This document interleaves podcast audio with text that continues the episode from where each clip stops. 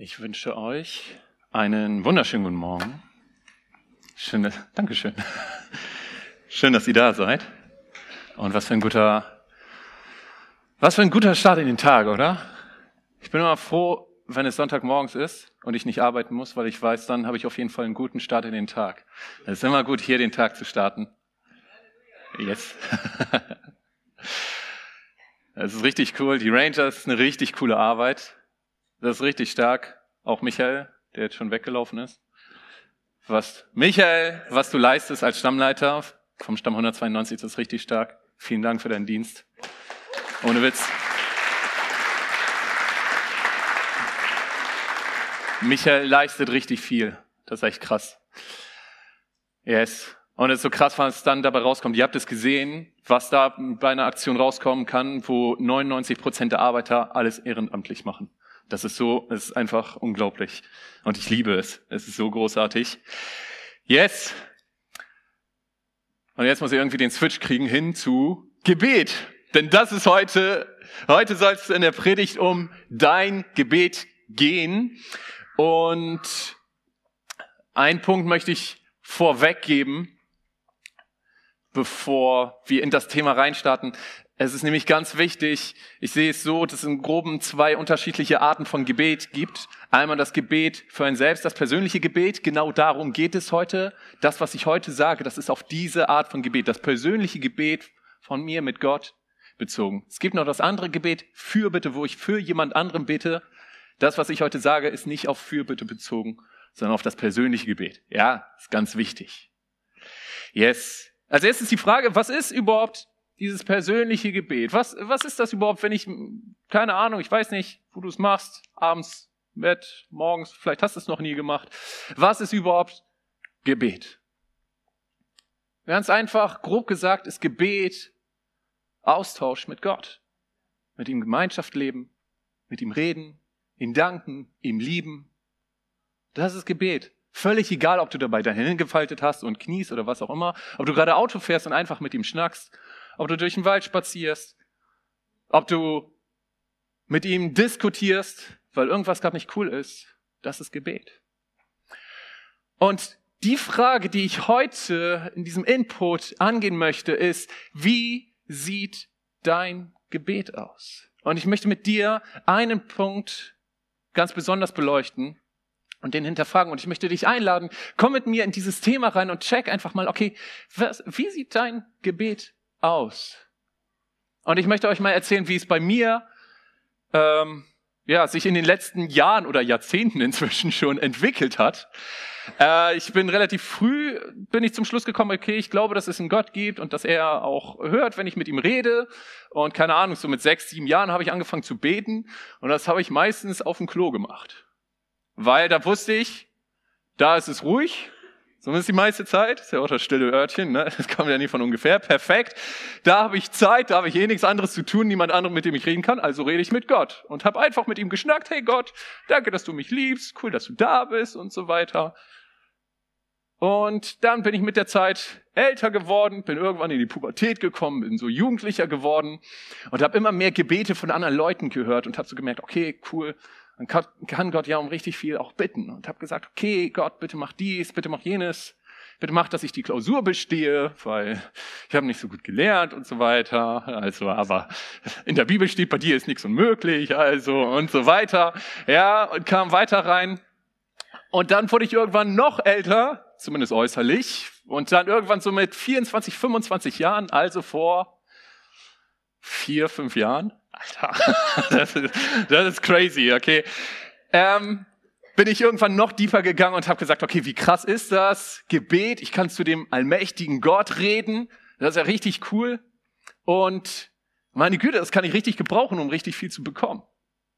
Also, und ich habe gesagt, das soll eine Priorität in meinem Leben werden, also nehme ich mir jetzt vor, jeden Tag so eine halbe Stunde bis Stunde zu beten habe ich dann gefragt, okay, hey, wie überlebe ich eine einstündige Gebetszeit? Ich habe es gemacht, ich habe mir eine Liste gemacht. Habe gesagt, okay, alles Mögliche, worum ich Gott bitten kann, habe ich da aufgeschrieben, damit ich irgendwie diese Stunde auch rumkriege. Habe gesagt, okay, Gott, bitte mach das, bitte mach das, bitte mach das, bitte mach das und dieses auch noch und dieses auch noch. Wenn ich einen guten Tag hatte, habe ich zum Schluss noch gesagt, okay, wer bitte sagt, muss auch Danke sagen. Hey, danke, dass du da was gemacht hast und da, dass du da geholfen hast. Cool. Tschüss, fertig. Ich muss ehrlich sagen, ich hatte keinen Bock auf diese Art von Gebet. Die hat mir keinen Spaß gemacht. Aber ich habe gedacht, okay, ist wichtig, damit Gott auch weiß, worum ich ihn bitte und so weiter. Und das muss man ja irgendwie nutzen, wenn man da schon so einen Gott hat. Und dann so vor drei Jahren ist mir in diesem Punkt, bin ich da zu einer Erkenntnis gekommen, die mein Gebetsleben extrem verändert hat. Und inzwischen sieht mein Gebetsleben ganz anders aus. Und es ist nicht mehr eine Zeit, wo ich denke, okay, das muss ich irgendwie machen, weil ein Christ macht das oder so, oder weil Gott dann irgendwie mich toll findet, sondern inzwischen ist meine Gebetszeit jeden Tag etwas, worauf ich mich freue. Etwas, was mich ermutigt, etwas, wo ich merke, da ist Kraft drin. Und da möchte ich euch heute reinnehmen. Vielleicht findest du dich in einem dieser Punkte, die ich gerade erzählt habe, wie es bei mir so mit der Zeit lief, vielleicht findest du dich da wieder. Oder vielleicht findest du dich auch in mehreren Punkten wieder. Und ich muss sagen, ich glaube, das ist keine Statistik, die ich selber erhoben habe, sondern einfach so eine Vermutung, die ich daraus ziehe, wie ich selber mein Gebet gelebt habe und wie ich es oftmals von anderen höre. Ich glaube, mindestens 95 Prozent aller Gebete und Inhalte von Gebeten sind irgendwelche Bitten, die wir an Gott bringen. Und ich möchte das einfach mal heute mit euch reflektieren, da einfach mal deep gehen und da mal schauen auch, was Gottes Wort dazu sagt und euch da mit in diese Erkenntnis reinnehmen, die ich vor drei Jahren hatte. Vielleicht ist ja jeder für dich heute auch was dabei. Als erstes, ich habe es übertitelt mit Bitten versus Danken. Lass uns mal schauen, in eine Bibelstelle, Kolosser 2, Vers 6 bis 7. Da lesen wir, wie ihr nun den Christus Jesus, den Herrn, empfangen habt, so wandelt in ihm. So wandelt in ihm. Ich habe das Wandeln extra unterstrichen. Das bedeutet so viel wie das Leben leben. Ja, so wie ihr nun Christus Jesus, den Herrn, empfangen habt, so lebt nun auch euer Leben in ihm. Und dann geht's weiter, gewurzelt und auferbaut in ihm und gefestigt im Glauben, wie ihr gelehrt worden seid, indem ihr überreich seid in Danksagung. Lass uns nochmal den Fokus auf den ersten Teil setzen. Wir sollen also unser Leben so leben, wie die Situation in dem Moment, wo wir Jesus in unser Leben angenommen haben. Jetzt ist meine Frage an dich, wenn du es bereits getan hast. Wie hast du denn Jesus angenommen? Wie hast du die Errettung angenommen? Ich hoffe sehr, dass du nicht gesagt hast, okay, ab jetzt jeden Morgen setze ich mich hin und ich bitte Jesus für meine Sünden zu sterben. Weil das hat er nur einmal getan vor 2000 Jahren, das wird er nicht nochmal machen. Du brauchst ihn nicht drum bitten, er hat es bereits getan. Ja? Du brauchst Jesus nicht drum bitten, okay, bitte Jesus, errette mich, bitte stirb für meine Sünden oder was auch immer. Das ist bereits erledigt. Ich hoffe auch, dass du deine Errettung nicht empfängst, indem du sagst, okay, jeden Sonntag gebe ich meinen Zehnten hier in die Gemeinde rein und dann ist Gott bestimmt cool mit mir und dann dadurch bin ich errettet. Und ich hoffe auch, dass du nichts irgendwie was anderes tust, irgendwelche Werke, irgendwas, was du tust, um Gott dazu zu bringen, dich zu erretten, weil wir werden nicht durch Werke errettet. Das lesen wir in Titus 3, Vers 5. Er rettete uns nicht wegen unserer guten Taten, sondern wie? Wie haben wir diese Errettung von Jesus? Wie haben wir Jesus in unserem Leben empfangen? Ganz einfach dadurch, dass wir es im Glauben angenommen haben, oder? Das lesen wir in Römer 10, Vers 10. Denn durch den Glauben in deinem Herzen wirst du vor Gott gerecht und durch das Bekenntnis deines Mundes wirst du gerettet. Also einfach dadurch, dass wir sagen, okay, hey Jesus, danke für das, was du am Kreuz getan hast. Danke, dass du mich gerettet hast. Danke, dass du dein Leben für mich gegeben hast. Für meine Schuld, für meine Fehler, du als perfekter Mensch. Und danke, dass du mich dadurch gerettet hast. Ich glaube es und ich nehme es an. Danke. So haben wir Jesus in unser Leben angenommen. Und genau so in dieser einfachen Annahme von dem, was Jesus für uns getan hat, in diesem einfachen Glauben, in diesem einfachen Danke. So sollen wir jetzt unser restliches Leben leben. Das zeigt diese Bibelstelle auf. Aber was machen wir? Und da nehme ich mich selber mit rein, ja? Wir nehmen dieses Geschenk an, sagen, okay, krass, Jesus, du bist für meine Schuld gestorben, wie gut. Und wie leben wir unser Leben weiter? Indem wir immer wieder Gott anbetteln. Bitte mach dies, bitte mach jenes, bitte mach das. Ich weiß nicht, vielleicht ist der eine oder andere hier, der auch mit dieser Einkaufsliste zu Gott gekommen ist, so wie ich noch vor einigen Jahren. Gott, bitte versorge mich. Gott, bitte nimm mir diese Angst in dem Punkt. Gott, bitte heile mich. Gott, bitte schenk Erweckung. Bitte Gott, tu dies und tu jenes. Aber das ist so entscheidend. Wir müssen verstehen, Gebet ist keine Einkaufsliste, mit der wir zu Gott kommen, sondern Gebet ist Gemeinschaft leben mit ihm, Beziehung leben mit ihm. Ja, Beziehung mit unserem guten Vater, der uns mehr liebt, als es unsere irdischen Eltern jemals könnten. Wie krass ist das? Und wisst ihr, ich habe noch nie ein Kind zu seinem Vater kommen sehen und sagen, oh Vater, Du siehst, die Gaspreise steigen. Auch der Dieselpreis ist jetzt schon teurer als Benzin. Aber ich bitte dich, versorge mich, sorge auch, dass heute Abend noch Essen in meinem Kühlschrank ist. Oder in unserem Kühlschrank. Nein, was macht ein Kind, wenn es alt genug ist? Es geht an den Kühlschrank und nimmt sich was raus. Das habe ich viel gemacht. Ich habe es sehr genossen, ja. Das war gut. Das war wichtig, weil ich esse sehr viel, auch wenn man es vielleicht nicht sieht. Ich glaube, es ist so wichtig, wir müssen endlich dazu kommen, wir müssen aufhören, Gott um Dinge zu bitten, die er bereits getan hat, wo er auch in seinem Wort schreibt, hey, das habe ich bereits getan, ich habe es bereits erledigt. Und hin dazu kommen, zu sagen, okay Gott, wenn du sagst, du versorgst mich, dann vertraue ich dir. Ich nehme einfach das an, was du bereits getan hast. Darum brauche ich dich nicht mehr bitten. Es wird Zeit, dass wir aufhören, rumzubetteln und diese Erkenntnis bekommen, dass Gott unsere Füße auf festen Grund gestellt hat, dass Gott bei uns ist, dass Gott uns versorgt, dass er da ist, dass er Vorsorge bereits getroffen hat. Es wird Zeit, dass wir zu einer Erkenntnis kommen, wie ein Kind in einem Video, welches ich mitgebracht habe. Bitte ich euch einmal abzuspielen.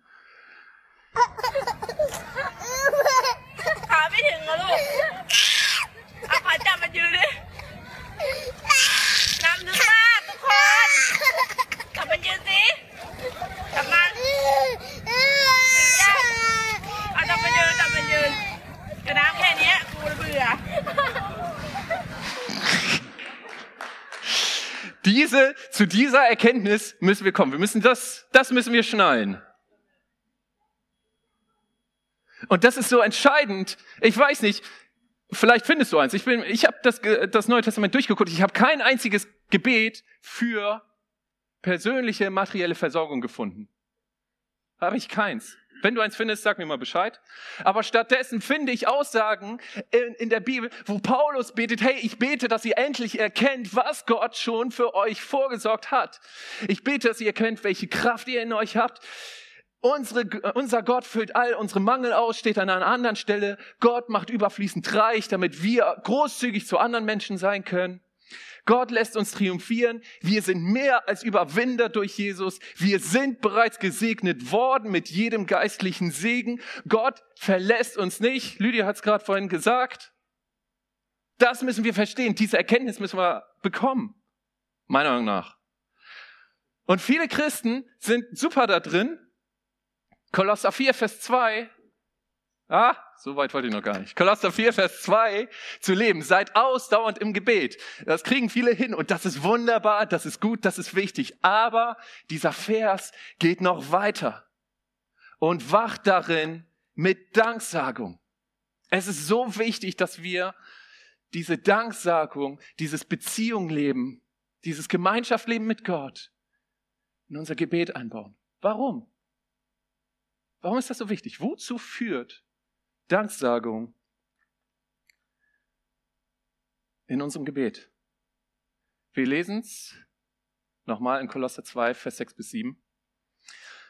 Wie nun Christus in Jesus den Herrn empfangen habt, so wandelt in ihm, gewurzelt und jetzt gewurzelt und auferbaut in ihm und gefestigt im Glauben, wie ihr gelehrt worden seid, wie indem ihr überreich seid in Danksagung. Danksagung führt dazu, dass wir gewurzelt, auferbaut, gefestigt in Jesus sind, in unserer Identität, die wir nun haben. Diese Identität, die ich durch Jesus, die ich in Jesus jetzt habe als ein Kind Gottes. Wie komme ich dahin, dass ich gefestigt und gewurzelt und auferbaut bin? Indem ich mit Danksagung da reinkomme.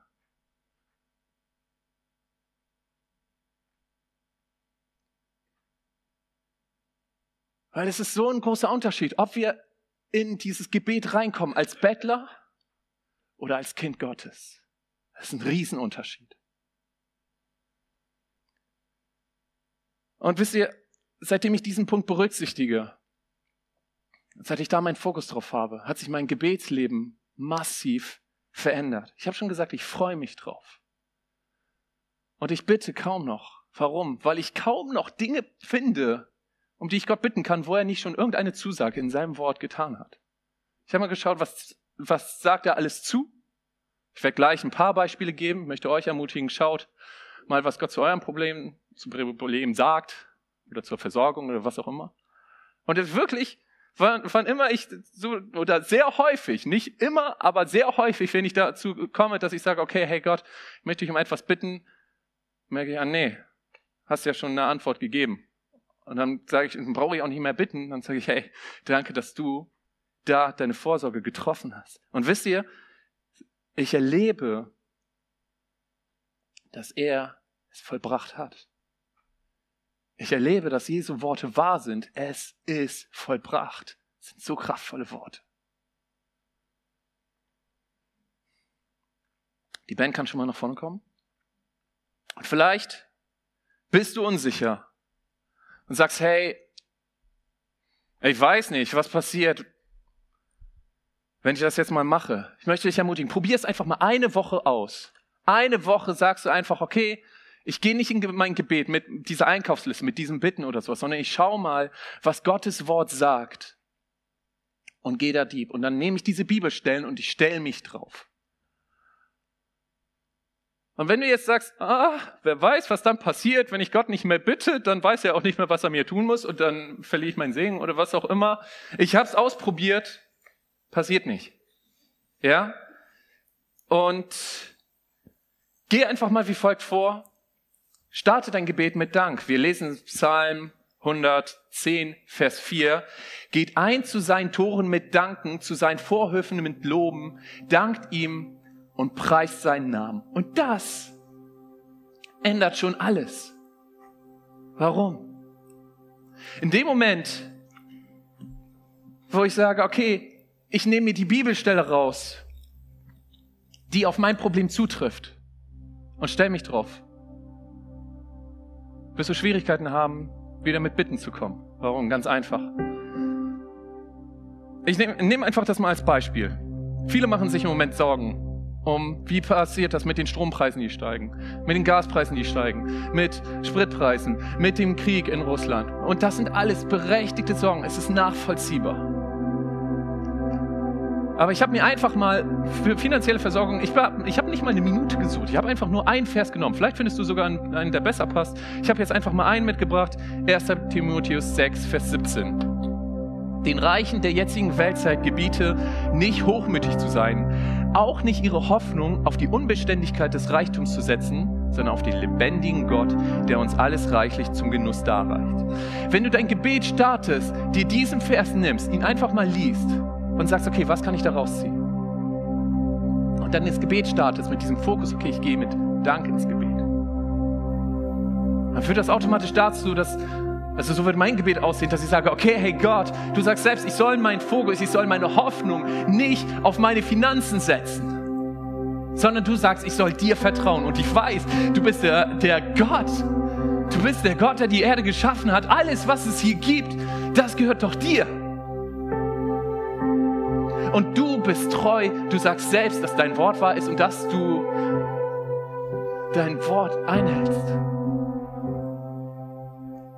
Also, wenn du jetzt sagst, ich soll meine Hoffnung auf dich setzen, meine Hoffnung in Sachen Finanzen, in Sachen Versorgung, dann werde ich das jetzt einfach mal tun. Ich brauche meinen Fokus nicht auf meinen Finanzen haben, wo vielleicht nur noch 20 Euro auf dem Konto sind, dafür aber noch ganz viel Monat übrig ist, sondern ich vertraue dir. Und ich stelle mich drauf. Ich stelle mich auf deinem Wort und ich habe keine Ahnung, wie das funktionieren wird. Aber du bist der Gott. Und du bist da nicht und sagst, oh, dass, dass da auf einmal hier ein paar Pipelines in die Luft gejagt werden, das habe ich ja nicht bedacht. Nein, du stehst da drüber, du wusstest schon, dass das passieren wird und du wusstest aber auch, dass du mich weiterhin versorgen musst und das wirst du tun, weil du sagst es mir zu und darauf stelle ich mir, ich brauche mir keine Sorgen um meine Umstände zu machen. Das ist ein Riesenunterschied. Diese Art von Gebet ist ein Riesenunterschied zu, oh Gott, du siehst, die Gaspreise steigen, jetzt ist da auch noch was in die Luft gejagt worden und so weiter, aber bitte versorge mich hier auch noch weiterhin. Das ist ein Riesenunterschied.